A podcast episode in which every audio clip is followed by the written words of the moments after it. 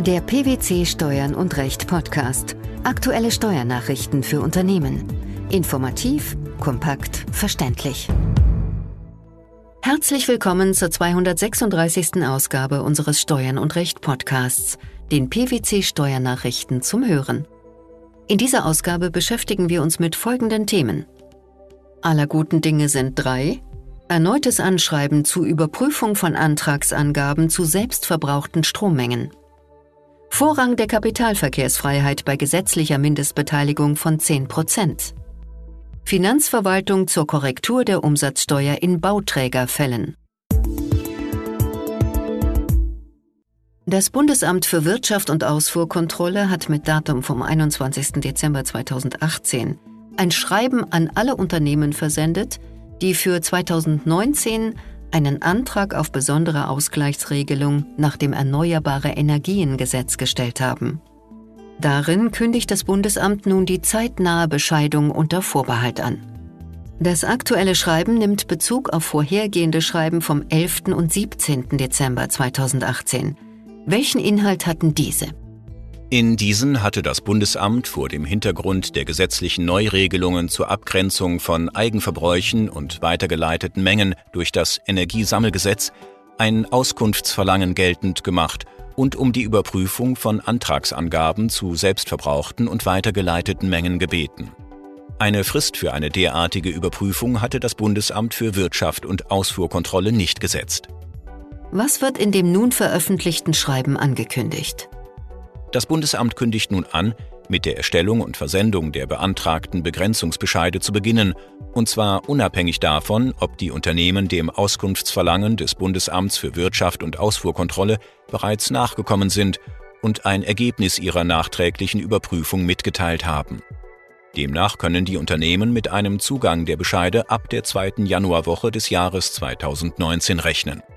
Weiterhin führt das Bundesamt für Wirtschaft und Ausfuhrkontrolle aus, dass die Bescheidung in den Fällen, in denen noch keine Rückmeldung auf das Auskunftsverlangen vom 11. und 17. Dezember 2018 abgegeben worden ist, unter der vorläufigen Zugrundelegung der im Rahmen der ursprünglichen Antragstellung gemachten Angaben erfolgt. Wie wird dabei vorgegangen? Dabei wird die Bescheidung unter Korrekturvorbehalt vorgenommen und mit einer Nebenbestimmung versehen. Inhalt der Nebenbestimmung wird sein, dass die Antragsteller auf das Auskunftsverlangen vom 11. und 17. Dezember 2018 bis zum 31. März 2019 reagieren müssen. Erstmals setzt das Bundesamt für Wirtschaft und Ausfuhrkontrolle insoweit eine Frist. Auf der Grundlage der Rückmeldungen wird dann geprüft, ob der Korrekturvorbehalt entfallen kann und der Begrenzungsbescheid damit endgültig wird oder ob der Begrenzungsbescheid anzupassen ist bzw. entfällt. Durch diese nunmehr offengelegte Vorgehensweise sollen die Verfahrensverzögerungen aufgefangen werden, die durch das verzögerte Gesetzgebungsverfahren zum Energiesammelgesetz entstanden sind. Was dürfte außerdem für Erleichterung auf Seiten der antragstellenden Unternehmen sorgen? Die Übertragungsnetzbetreiber werden die Erhebung der Umlage für das Erneuerbare Energiengesetz und das Kraft-Wärme-Kopplungsgesetz sowie der Offshore-Netzumlage für stromkostenintensive Unternehmen bis zur Erteilung der Begrenzungsbescheide aussetzen. Die Übertragungsnetzbetreiber werden insoweit auch von den Elektrizitätsversorgungsunternehmen keine unterjährigen Ausgleichszahlungen fordern. Die Abrechnung der begrenzten Energiengesetzumlage wird erst nach Erlass der Begrenzungsbescheide nachgeholt, wobei das Bundesamt für Wirtschaft und Ausfuhrkontrolle von einem Zeitraum voraussichtlich ab Ende Februar 2019 ausgeht. Im Ergebnis klingt das nach einer positiven Entwicklung. Ja, soweit das dritte Schreiben die zeitnahe Bescheidung unter Vorbehalt ankündigt, handelt es sich tatsächlich um eine positive Entwicklung für die antragstellenden Unternehmen. Darüber hinaus wird den Unternehmen mit der in Aussicht gestellten Frist zum 31. März 2019 Zeit gegeben, ihre Antragsangaben zu selbstverbrauchten und weitergeleiteten Strommengen sorgfältig zu überprüfen und gegenüber dem Bundesamt für Wirtschaft und Ausfuhrkontrolle zu kommunizieren. Eine nationale Regelung, die eine Mindestbeteiligungsschwelle von 10 Prozent voraussetzt, ist am Maßstab der Kapitalverkehrsfreiheit zu messen und wird nicht von der Niederlassungsfreiheit verdrängt.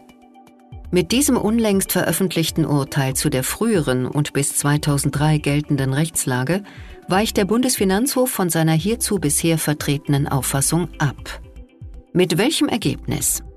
Damit ergab sich im Verfahren des Streitjahres 2001, dass das pauschale Betriebsausgabenabzugsverbot von 5% gegen die unionsrechtliche Grundfreiheit des freien Kapitalverkehrs nach Artikel 56 des Vertrags zur Gründung der Europäischen Gemeinschaft, inzwischen Artikel 63 des Vertrags über die Arbeitsweise der Europäischen Union, verstößt. Deswegen bleibt es auch bei Drittstaatenbeteiligungen unanwendbar.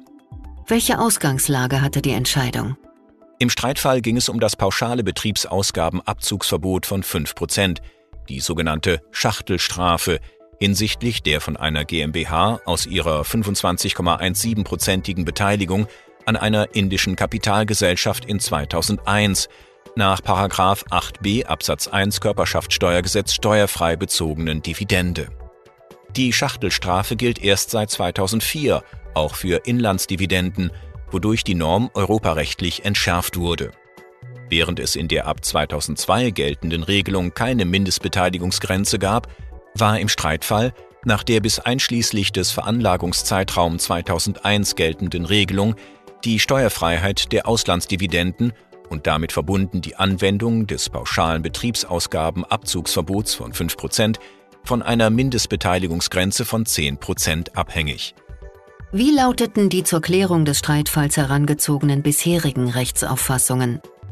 In seinem Urteil Deister Holding vom 20. Dezember 2017 vertrat der EuGH die Meinung, dass eine nationale Regelung, die nur auf Beteiligungen anwendbar ist, die einen sicheren Einfluss auf die Entscheidungen einer Gesellschaft ermöglichen und deren Tätigkeiten zu bestimmen, in den Anwendungsbereich der Niederlassungsfreiheit fällt.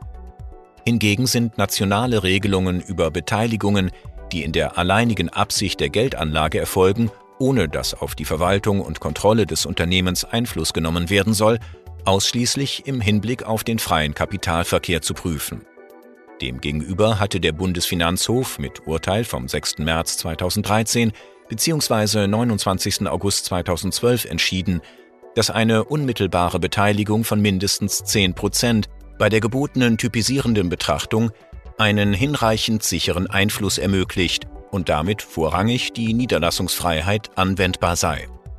Dies steht aber doch im Widerspruch zur Rechtsauffassung des Europäischen Gerichtshofs.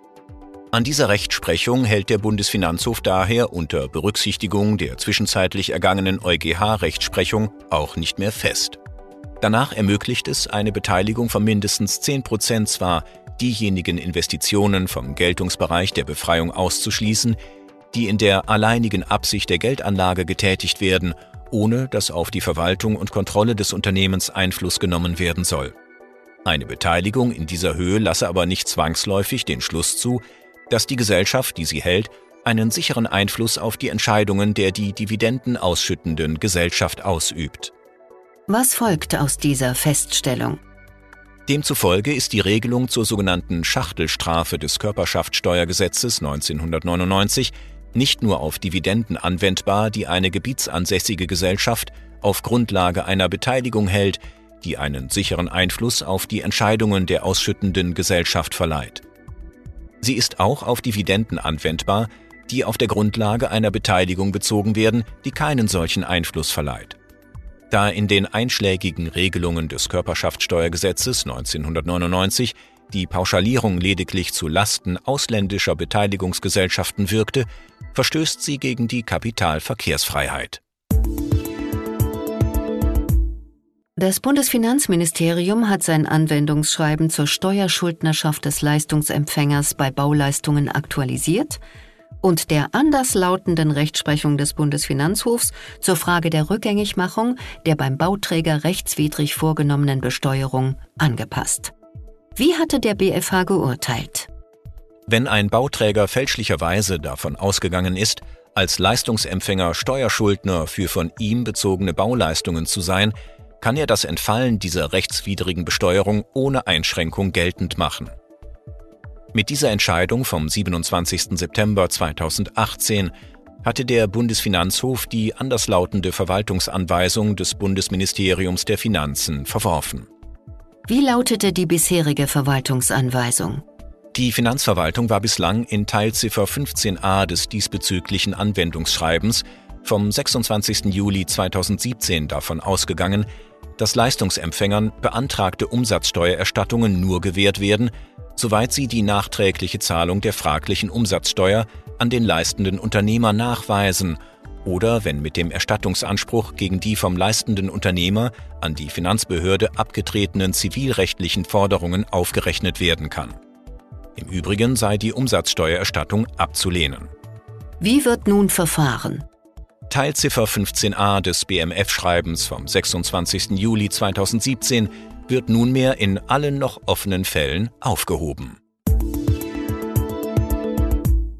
Das Anschreiben zur Überprüfung von Antragsangaben zu selbstverbrauchten Strommengen, der Vorrang der Kapitalverkehrsfreiheit bei gesetzlicher Mindestbeteiligung von 10 Prozent sowie das BMF-Schreiben zur Korrektur der Umsatzsteuer in Bauträgerfällen. Das waren die Themen der 236. Ausgabe unseres Steuern und Recht Podcasts, den PwC Steuernachrichten zum Hören. Wir freuen uns, dass Sie dabei waren und hoffen, dass Sie auch das nächste Mal wieder in die PwC Steuernachrichten reinhören.